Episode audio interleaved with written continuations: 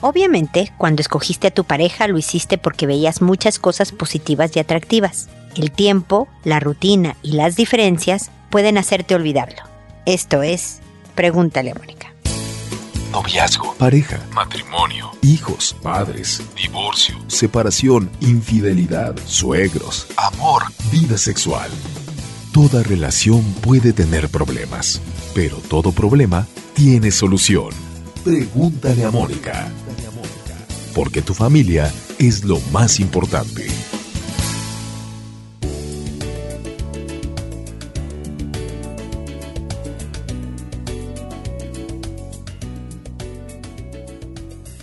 Bienvenidos amigos una vez más a Pregúntale a Mónica. Soy Mónica Bulnes de Lara, como siempre, feliz de encontrarme con ustedes en este espacio que habla de la vida en pareja, de cómo mejorar la relación de pareja y una manera es centrarnos en lo que de verdad va a construir una buena relación.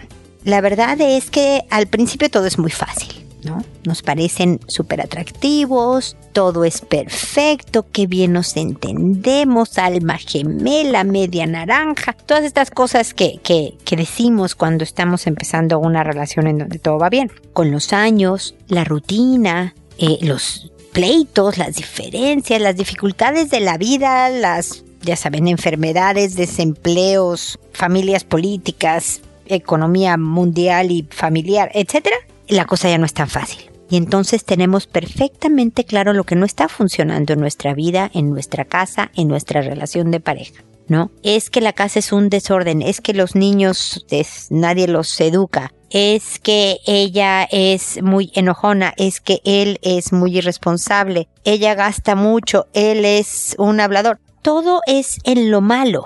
Y de verdad se nos olvida primero que nosotros fuimos quienes escogimos a esta pareja. Tú escogiste a tu cocodrilo. Tengo una charla que se llama Me casé con un cocodrilo, que se refiere a, a, esto en general, ¿no? A, a ver lo bueno en la pareja. Tú escogiste esta persona, tú necesitabas algo en tu vida que esta persona complementaba. Tú tenías ciertas necesidades que eran satisfechas por esta persona. Y tú en un momento dado dijiste, este es el bueno. Esta es la mera mera, para decirlo en mexicano, ¿no? Fíjate que es perfecta para que yo forme una familia con ella, para que me quede con él para siempre, etcétera, etcétera. Así que algo bueno tiene este cocodrilo, ¿de acuerdo? Nada más que nos empezamos a enfocar en estos dientes filosos, en el, lo gruñón del carácter, en una serie de cosas, y no en todas las ventajas que veíamos. Y no solo es retomar el notar, ver lo bueno, sino es decírselo al otro también. Me doy cuenta lo bien que manejaste a nuestro hijo el día de hoy. Oye, qué bien eh, arreglaste este problema que teníamos. Qué bien te ves con esa camisa. Volver a concentrar tu atención en lo bueno va a ayudar de verdad a que las cosas tomen proporción. A menos que tu pareja sea un, un victimario. Es decir, que sea alguien que provoque violencia intrafamiliar, que te pegue, pues este, a menos que tu pareja sea una eh, o un infiel crónico, a menos que tu pareja tenga una adicción verdaderamente que lo está acabando ustedes, a él o a ella y a su familia, verdaderamente puedes trabajar en mejorar las cosas. Y cuando te centras en lo positivo, empiezas a retomar lo que los unió en un principio empiezas las cosas que sí son problema, porque yo no estoy diciendo que no tengamos problemas o diferencias en la relación de pareja, empiezas a por lo menos verlas de un tamaño mucho más real para ver la manera de manejarlas mejor. Hay unas cosas que se podrán cambiar, la verdad es que son pocas, la gran mayoría se pueden manejar de una manera más efectiva, que no les cueste la relación misma. Pero lo primero es recordar y retomar lo bueno, dejar de poner nuestra atención en los errores del otro para ver dónde se tropieza y para poderlo entrampar o confirmar esta idea que yo ya tengo en mi cabeza de que qué mal es esta persona en mi vida sino verdaderamente retomar lo bueno, concentrarme en encontrarlo y después decírselo al otro. Solo con esto tu relación cambiará fundamentalmente desde su raíz. Inténtalo y ojalá me escribas contándome cómo te fue. Y bueno, con esto termino mi comentario inicial. Ustedes saben que nos encuentran no solo a través de este podcast en www.preguntaleamónica.com, en donde pueden escuchar no solo este, ¿eh? sino los 894 anteriores, este es el 95, que hemos grabado a lo largo de, más de 11 años. Pueden escuchar el número uno y pueden escuchar el número 300 cuando quieran y donde quieran. Pueden escucharlos directamente desde su celular o computadora, oprimiendo el reproductor en la página. Pueden suscribirse en iTunes o en una aplicación de podcasts sin costo al programa, se suscriben a Pregúntale a Mónica y van a ir recibiendo los nuevos episodios o pueden descargarlos desde su computadora para subirlos al celular y escucharlos cuando y donde quieran sin hacer uso de sus datos de Internet. Entonces, estas son las diferentes maneras en que ustedes pueden escuchar el programa, así como contactarme a través de la página en el botoncito rojo de envíame tu pregunta. Pueden encontrarnos en muchísimas redes sociales, Facebook, Twitter, YouTube, Instagram, Pinterest, LinkedIn, etcétera. Pueden encontrarme también en dos libros eh, que están a la, a la venta, eh, también en formato digital para que no importa el país que seas, puedas adquirirlo a través de los lugares donde se vendan libros digitales. Los nombres de, eh, de los libros los pueden ver también en la página, así que hay muchas formas de estar en contacto. Y ahora voy a contestar a sus consultas y por eso se llama este programa Pregúntale a Mónica. Las consultas que recibo las transfiero tal cual como ustedes me las escriben a menos que sean más de 500 palabras. Si son más de 500 palabras, lo edito de tal manera que no se pasen de ese límite para que sea un programa ágil y no sean eh, mensajes muy largos, correos muy largos. A todo mundo le cambio el nombre. Incluso si hay gente que me mencionan dentro de su mensaje, le cambio el nombre también a, a sus hijos, a los parientes, a todo esto, para que su anonimato sea conservado y eh, contesto en audio con el propósito de que quien no me haya escrito pero escuche el programa pueda encontrar una idea que le sea útil, que le sirva si está viviendo una situación similar.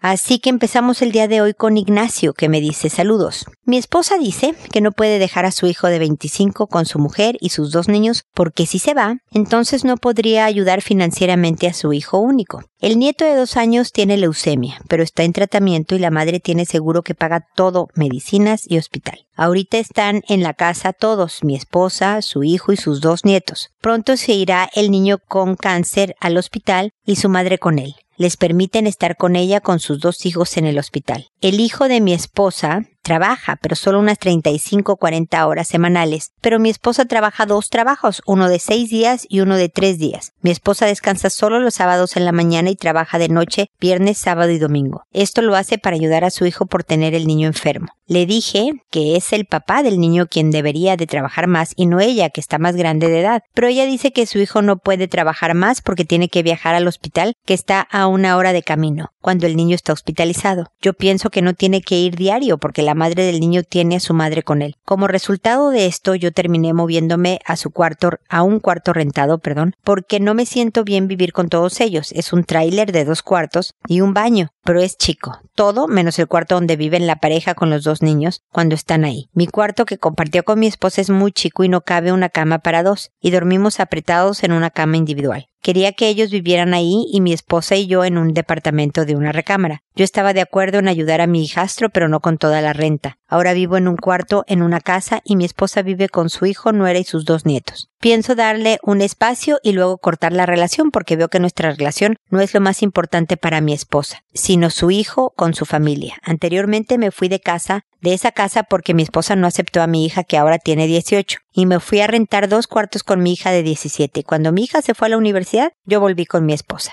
Pero siempre nos veíamos. Ella piensa que ahora haré lo mismo. Pero yo tomé la decisión porque, como le dije anteriormente a usted, siempre va, habrá algo que nos divida. Y por supuesto que no quiere unidad con el dinero. Ella dice que pagar entre dos los gastos de renta y utilidades es unidad, pero yo sé lo que es la unidad. Muchas gracias y espero su respuesta. Ignacio, bueno, obviamente lamento muchísimo tu situación, más lamento en realidad que este pequeñito tenga leucemia. Entiendo lo difícil que es para ti ver que tu esposa se está desviviendo por este hijo adulto, en donde tú considerarías que él debería de estar eh, 100% eh, a cargo de la situación y tal vez con un pequeño apoyo económico de parte de su mamá. Hemos hablado tú y yo en diferentes ocasiones, o bueno, tú me has escrito más bien y la que hablo soy yo, pero sobre este tema y sobre las prioridades. Yo no estoy diciendo que lo que está haciendo tu esposa de, de apoyar a tal intensidad a su hijo adulto sea la mejor manera. Puedo entenderla. Tal vez no justifique por completo lo que está haciendo, pero puedo entender por qué lo está haciendo. La verdad, Ignacio, y si lo piensas de tu hija, sería a lo mejor más fácil entenderla. Tú no quieres que tus hijos la pasen mal. Y tampoco tus nietos. También quieres pensar que tus nietos van a estar a salvo. Y para tu esposa es mucho más dolor que para ti, obviamente, el ver a este nietecito con peligro de muerte y saber que a lo mejor su hijo pierde un hijo, que yo creo que es el mayor dolor que cualquier ser humano puede experimentar en la vida, ¿no? La pérdida de un hijo. Entonces puedo entenderla, a lo mejor sin compartir tan al extremo. Yo no sé si te soy franca, porque es bien fácil aquí desde la barrera, es decir, desde la distancia, desde lejos, no estando en esa misma situación, decir, ¿sabes qué? Yo creo que yo no haría lo mismo. Yo sí le daría a mi hijo un pequeño apoyo económico, pero francamente que ellos vean por, por ellos mismos lo que quieren hacer. Pero la verdad es que no sabes si metido en el dolor y en el miedo de perder a alguien y en todo este sufrimiento del que están rodeados, si no reaccionaríamos tú y yo de la misma manera o algo parecido a eso, ¿ok? Pero independientemente de eso, Ignacio, y lo hemos hablado antes, es, es lo que hay, como dicen los chilenos, ¿no? Donde vivo yo ahora en Chile. Esto es lo que hay. Esta es tu esposa, que está dispuesta a, como lo oyes, hacer todo esto por su hijo. A lo mejor si ojalá el pequeño se recupera y la leucemia sale de su cuerpo y pueden volver a vivir, digamos, como una familia sin enfermedad, tu esposa dijera ahora sí vámonos tú y yo al departamento, perfecto, todo en orden, ya no le ayudo a mi hijo. A lo mejor, ¿eh? A lo mejor no, a lo mejor siguen apoyándolo, no lo sé. Pero el punto es que estás tú dispuesto a tolerar, a aguantar, etc. Ya te pasó que cuando tu hija era menor de edad, tú pusiste un poco a tu hija como en segundo plano, pasándola mal, adaptándose a las exigencias de tu esposa. Tú sacrificaste un poco lo que era tu hija, que era menor de edad, no un hombre adulto, ¿eh? Hasta que afortunadamente dijiste, no, esto no puede seguir así y mejor me voy con mi hija de 17 años. Afortunadamente dijiste, no, primero la verdad es que primero están los hijos cuando los que son pareja no son los papás de estos hijos, ¿me explico? Siempre digo que primero es la pareja. Número uno es la pareja. Siempre y cuando la pareja sean los papás de los niños de los que están rodeados. Este no era el caso. Entonces, cada uno de ustedes han tenido que tomar decisiones de acuerdo a lo que es importante para ustedes en un momento dado. Y para esta mujer, y es lógico, este hijo suyo, con el hijo enfermo, le está robando toda la atención. Si tú crees que no puedes aceptar a este cocodrilo, precisamente hablo en, esta conferencia que te digo que se llama Me casé con un cocodrilo sobre la verdadera aceptación, es decir, decir, mira, no entiendo por qué hacen las cosas, o tal vez entiendo, pero no estoy de acuerdo, y por lo tanto, ok, trabaja todo este tiempo, vamos a aprovechar los ratos que sí nos podemos ver, porque, eh, pues esto somos tú y yo, siendo equipo, ¿no? De la misma manera que yo hubiera esperado que ella respondiera con tu hija cuando era menor de edad de decir, mira, no comparto mucho y tu hija me cuesta trabajo, pero sabes que por ti vamos adelante y vamos a hacer lo mejor para todos. No ha sido así, Ignacio, por lo tanto entiendo también esta decisión tuya de decir, hasta aquí llegamos. Esa es tu exclusiva decisión, la puedo entender también, yo creo que también te va a dar más calma porque esto no era lo que tú estabas planeando como una relación de pareja, pero si vas a volver, si después de estar un tiempo separados te arrepientes de haber dicho, bueno, mira, ya se alivió el nieto, afortunadamente ya puedo volver con ella, recuerda estas palabras, tienes que aceptar al cocodrilo que elegiste. Y aceptar es dejar de luchar. Y por lo tanto sería dejar de quejarte, por ejemplo, de la cantidad de trabajo que hace por el hijo. De la cantidad de dinero que le da al hijo. Si esto es demasiado para ti, si no es negociable, entonces mejor, pero ya definitivamente sin atormentarse en irse y volver y regresar y, e irse y separarse y volver a estar juntos, terminar la relación y empezar un nuevo camino, pero ya separados. Esta decisión es tuya, Ignacio. Te deseo de verdad la mayor de las suertes, toda la fuerza y, por supuesto, el, el decirte que aquí estamos, aquí estoy para que me escribas y poderte acompañar en la que sea tu conclusión, ¿ok? Seguimos en contacto. Luego Kelly me dice, hola, no sé cómo es esto, pero lo vi en Google. Necesito una ayuda. Tengo una hija de cuatro años. Somos padres separados. Ella vive conmigo y ve a su papá de vez en cuando. El caso es que hace un año atrás ella metía sus dedos en su vagina y le pregunté por qué lo hacía, que se iba a lastimar, y me respondió que así jugaba con su primo cuando los papás dormían. Entonces empecé a hacerle preguntas y me respondió que era un secreto y que los papás no tenían que enterarse. Este primo vivía con el papá de mi hija. Entonces desde ese momento hablé con el papá de mi hija, el cual lo defendió y de ahí lo ve muy poco. Hoy llegó a la casa de su papá y me dice de casa de su papá. Me dice que le duele la cola, que su primo le mete los dedos, no sé qué hacer, a dónde recurrir. Bueno, Kelly, no me dices la edad del primo, pero definitivamente están lastimando a tu hija. Ya ante la certeza de que el primo le decía que era un secreto que no le habíamos que decir a nadie, que fuiste con el papá y que el papá ni siquiera la defendió, sí es un caso que requiere de un abogado la niña no debería de volver a pisar la casa del papá. El papá la quiere ver, ven aquí a mi casa con mucho gusto, aquí se ven. Yo estoy en el cuarto de al lado. No te preocupes, yo no voy a estar con ustedes, mi querido ex, pero tú ya, mi hija no va a tu casa. Porque como ni me crees lo que te estoy diciendo del primo, no puedo permitir que la vuelvan a lastimar número uno. Número dos, llévala al doctor. No solo a que la revisen para ver que todo esté en orden, que las lastimadas que siente, porque se está quejando del dolor, y qué daños, incluso internos, pudiera tener, y que el pediatra eh, elabore un informe al respecto. Y luego sí hay que ir a una institución gubernamental que detenga las visitas con el papá y que haya, dependiendo de la edad del primo, una investigación más profunda de lo que está pasando. Porque si este joven, asumo que el primo por lo menos es adolescente, si no es que es un adulto, eh, puede no solo estar lastimando a tu hija, sino a otras niñas. Entonces esto es importantísimo denunciarlo, ¿ok? Aquí ya hay una lastimada, aquí ya hay una clara penetración en el cuerpo de tu hija y por lo tanto está catalogado como, como un posible delito de abuso sexual, especialmente si el primo tiene una diferencia igual o mayor a cuatro años con tu hija. Kelly, lo lamento mucho. Espero que pronto estén bien. Yo creo que también es necesario que tu hija y tú tengan terapia familiar de tal manera que les ayuden a la chiquita está muy chiquita pero es importante que pueda acomodar este evento en donde corresponde que tú también te asesoren de cómo manejarlo en casa y con ella porque pues definitivamente algo que le va a ayudar de forma importantísima a tu pequeña es el saber que su mamá tomó inmediata acción al respecto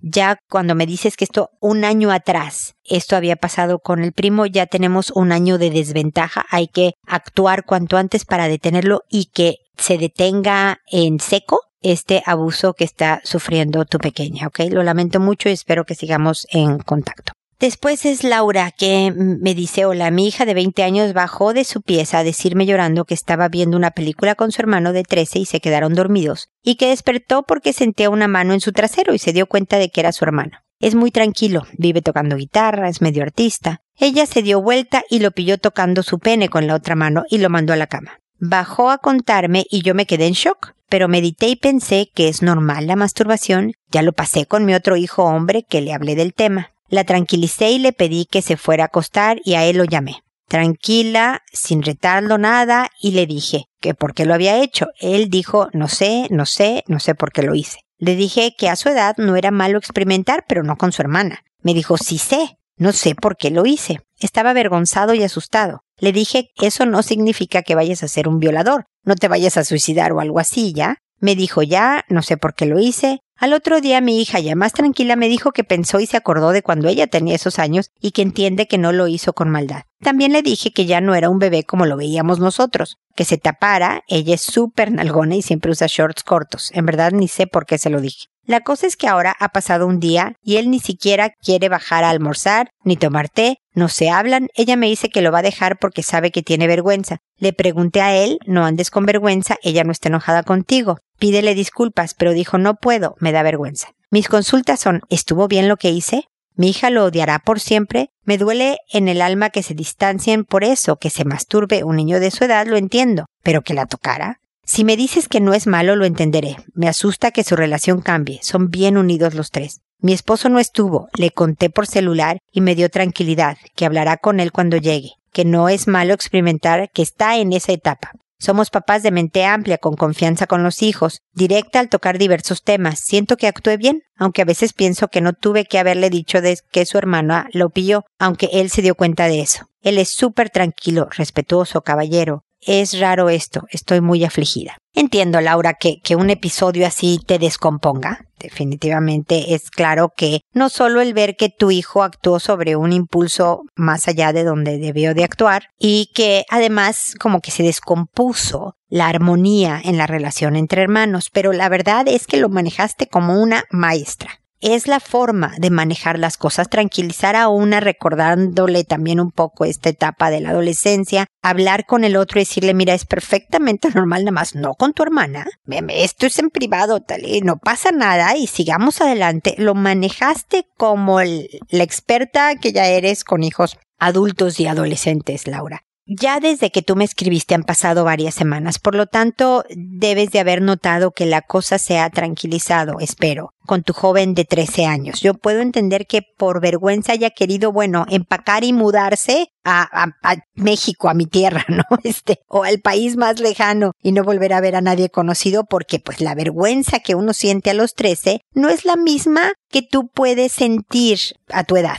Laura, ¿ok? Ya cuando dices, ay, bueno, esto no pasó nada, chin, qué vergüenza este ratito, pero no pasó a mayores. Para uno de 13 es algo mucho más drástico. Ojalá tu hija de 20 se haya portado a lo mejor sin las disculpas y explícale también a tu hija lo incómodo que es para un adolescente de 13, además empezando la adolescencia, el reconocer que ya sabe que lo hizo pésimo, que se equivocó, el reconocerle a la hermana otra vez, oye, perdón, pero si ella se acerca y lo abraza y le dice, ¿qué onda? ¿Cómo estás? Y que se vea por parte, por ser ella siete años mayor, solo si quiere, no es obligación, por supuesto, a como ya ondear la bandera de la paz y esto no pasó a mayores, es un episodio de vida, listo, ¿no? La verdad es que le ganó el impulso al joven, la hormona le ganó y con tocar un poco del trasero de la hermana era suficiente para haberse emocionado considerablemente. Eso estuvo fatal, pero no es que tampoco fuera un intento de violación, como bien lo dijiste, me explico. Fue una tontería de adolescente, algo que realmente se extralimitó, pero la verdad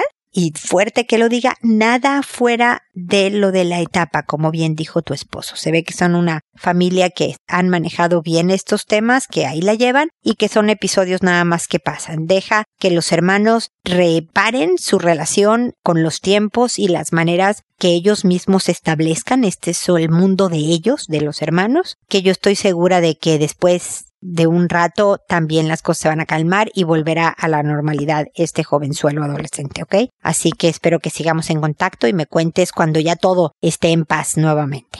Luego está Mila, que me dice, quisiera saber sobre conductas de mi hija de 5 años. La he pillado tocándome mis genitales y hace un par de días la encontré con su hermano de 8 metiéndose dedos en el ano. Ella es muy agrandada, jamás jugó con muñecas, solo pide ropa y maquillaje, es muy enojona y atrevida. Quisiera saber si es una conducta normal a su edad. Mira, Mila, la verdad es que hay mucha experimentación sexual a los cinco años. Se pueden tratar de dar besos en la boca, con otro niño u otra niña, ¿eh? También, o sea, aquí no hay distinción, es saber qué se siente, se pueden enseñar sus partes, se pueden tocar las partes, pero introducir dedos a los genitales, en el ano, en la vagina, etcétera, ya está fuera de lo catalogado como una conducta propia de los cinco años. Yo investigaba más Yo no sé si la de 5, el de 8, alguien ha abusado de ellos, alguien les está mostrando videos, películas que no deban de ver, están viendo escenas que no son propias, es decir, a otros adultos teniendo relaciones en la vida real, abusando ah, de los pequeños haciéndolos que vean. O sea, hay muchos tipos de abuso, pero ya cuando hay una conducta tan explícitamente sexual que corresponde a los adultos, es necesario investigar, Mila. Perdón que te preocupe, pero a pesar de que por una parte si hay una experimentación un descubrimiento sexual alrededor de los cinco años, siento que lo que está pasando con tus dos pequeños, con tu hija de cinco y el de ocho, está más allá de lo adecuado. Siempre habla con ellos con calma, Mila. Aunque estés asustada, enojada, triste, actúa como si no. Si estás muy alterada, posterga la plática. Espérate a calmarte antes de hablar con ellos, para que después ya puedas hablar en forma a lo mejor separada, ¿no? Primero con tu hija, después con tu hijo sobre este tema, qué dudas tienen, eh, porque si es porque quieren saber qué se siente o qué parte es esa o para qué sirve o todo esto, hablemoslo. ¿No? Y, y, que sientan tus hijos que pueden acercarse a ti para contarte las cosas. Porque si tú alterada vas con tu pequeña de cinco años y le dices, ¿quién te está haciendo esas cosas? ¿Dónde aprendiste a hacer eso? ¿Eh, ¿Dónde lo viste? Vas a ver la pequeña, oh, oh, aquí hay problemas. No, no le debo de decir a mi mamá, porque no sé bien si yo tengo la culpa o no, pero suena a que voy a salir regañada. Entonces mejor yo no le digo. Me explicó Mila. Entonces es bien importante que suene como a una conversación normal, como que es súper cotidiano esto, aunque tú por dentro estés pegando de gritos, para promover estos canales de comunicación y para que no solo ahorita a los 5, sino a los 9, a los 15, a los 25, a los 42, tu hija sepa que mira, con mi mamá cuento para hablar de cosas que me son complicadas o que no entiendo para que de verdad haya un ambiente de confianza, de tranquilidad, de seguridad, al saber que comunicarme con ella caigo en blandito, me explico, es alguien que de verdad va a ver por mi bien, pero que no se va a alterar, sea lo que sea que yo le diga.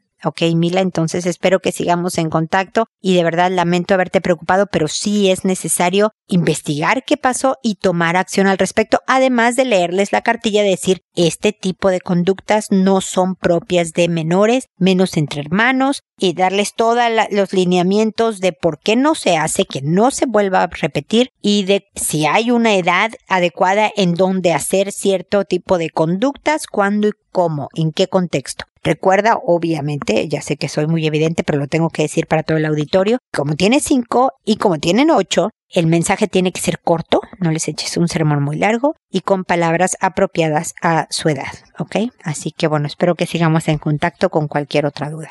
Noemí después me dice, mi hijo mayor consume marihuana y no sé cómo ayudarlo. No entiende de razones. Él vive solo con unos amigos, pues está en la universidad. Eh, bueno, Noemí, si está ya en la universidad, quiere decir que es mayor de edad.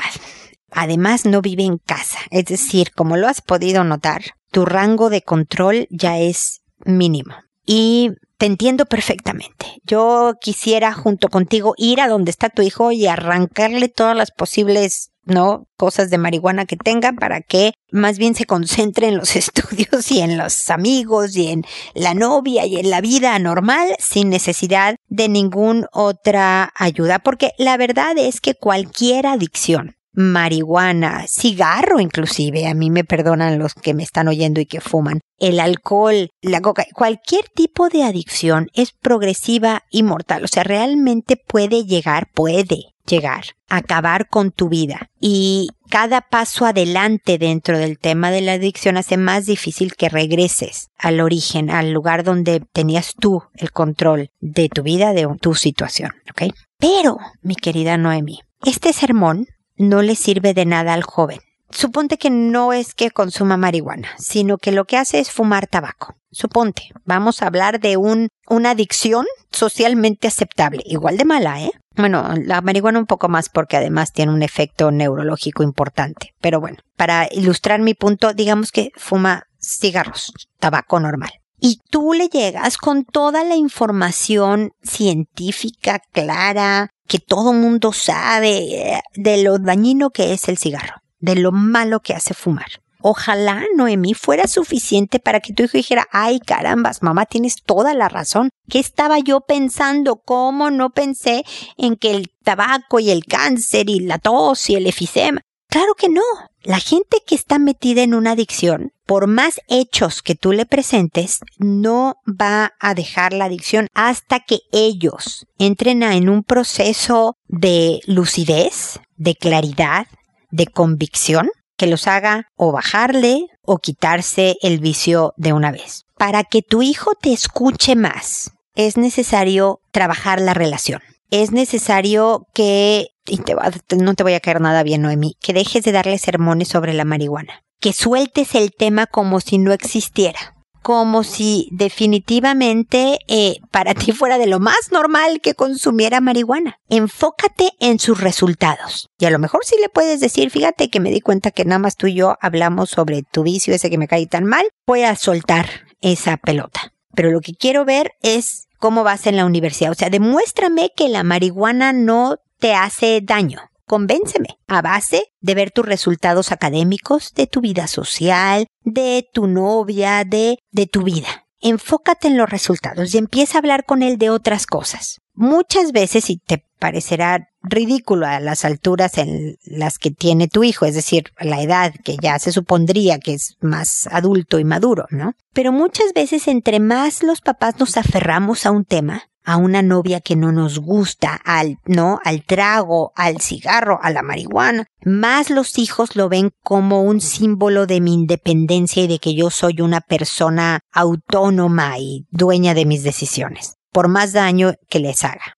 Entonces, si puedes, Noemí, cambia la estrategia. Créeme que lo que yo también estoy buscando es que tu hijo, pues por lo menos le baje a la, eh, el consumo de marihuana o lo deje por completo. Pero ¿cómo lo puedes ayudar?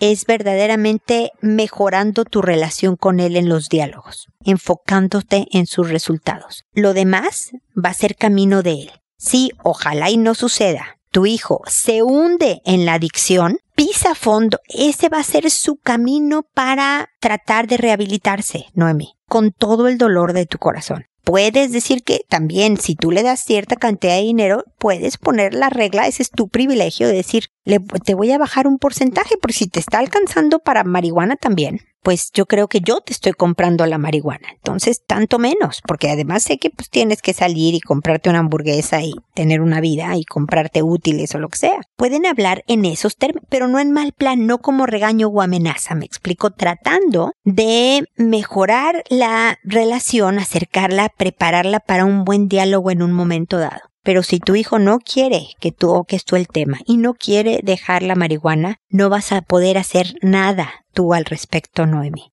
Enfócate en lo bueno. Yo sé que este episodio hablaba de la relación de pareja, Noemi, pero hablemos de tu hijo. Enfócate en lo bueno y en sus resultados. Y dile, cállame la boca. ¿No? Hazme ver que mis preocupaciones con la marihuana son totalmente infundadas, ¿no? Que tú sí sabes y tienes control de tu vida y por lo tanto tu desempeño académico y tu desempeño social y tu desempeño profesional no está viéndose afectado, ¿ok? Así que yo espero que estas ideas te sirvan, mi querida Noemi, y que sigamos en contacto, ¿ok? Olivia finalmente me dice, hola Mónica, te quiero consultar algo que nos pasó. El hijo de un matrimonio amigo nuestro de 11 años manoseó a mis hijos de 4 y 6. Yo hablé con los padres y no quieren ver la realidad del problema. Me dicen que es chiquito. La verdad es que estoy muy preocupada. Este nene mira pornografía desde los 7 años. Hoy empezamos por primera vez la psicóloga. Yo tuviera que hablar en el colegio porque van al mismo colegio. Mira, definitivamente sí es un niño que está muy sexualizado.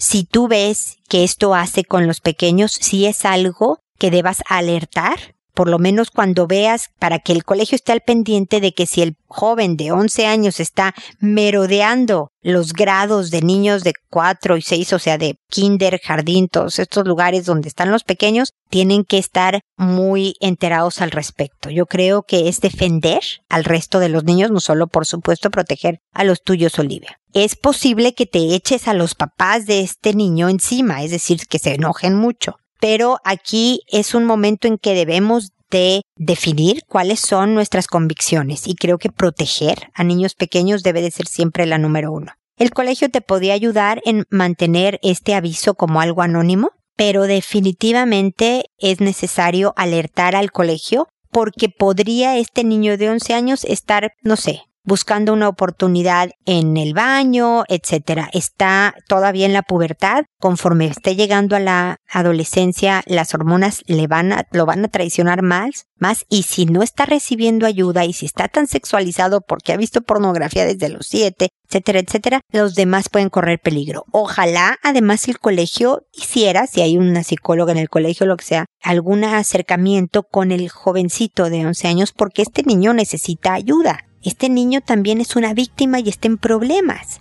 y especialmente con unos papás que prefieren voltear para el otro lado antes de tomar las cosas, por duras que sean, en control y ayudarle a su hijo. Espero también que la psicóloga, ya llevarás algunas sesiones con ella, me imagino, esté funcionando. Espero también que estemos tú y yo en contacto para que me digas cómo van y para cualquier otra asesoría, comentario que necesites de mi parte, ¿ok, Olivia? Y también espero amigos que nos volvamos a encontrar en un episodio más de Pregúntale a Mónica porque ya sabes, tu familia es lo más Hasta pronto.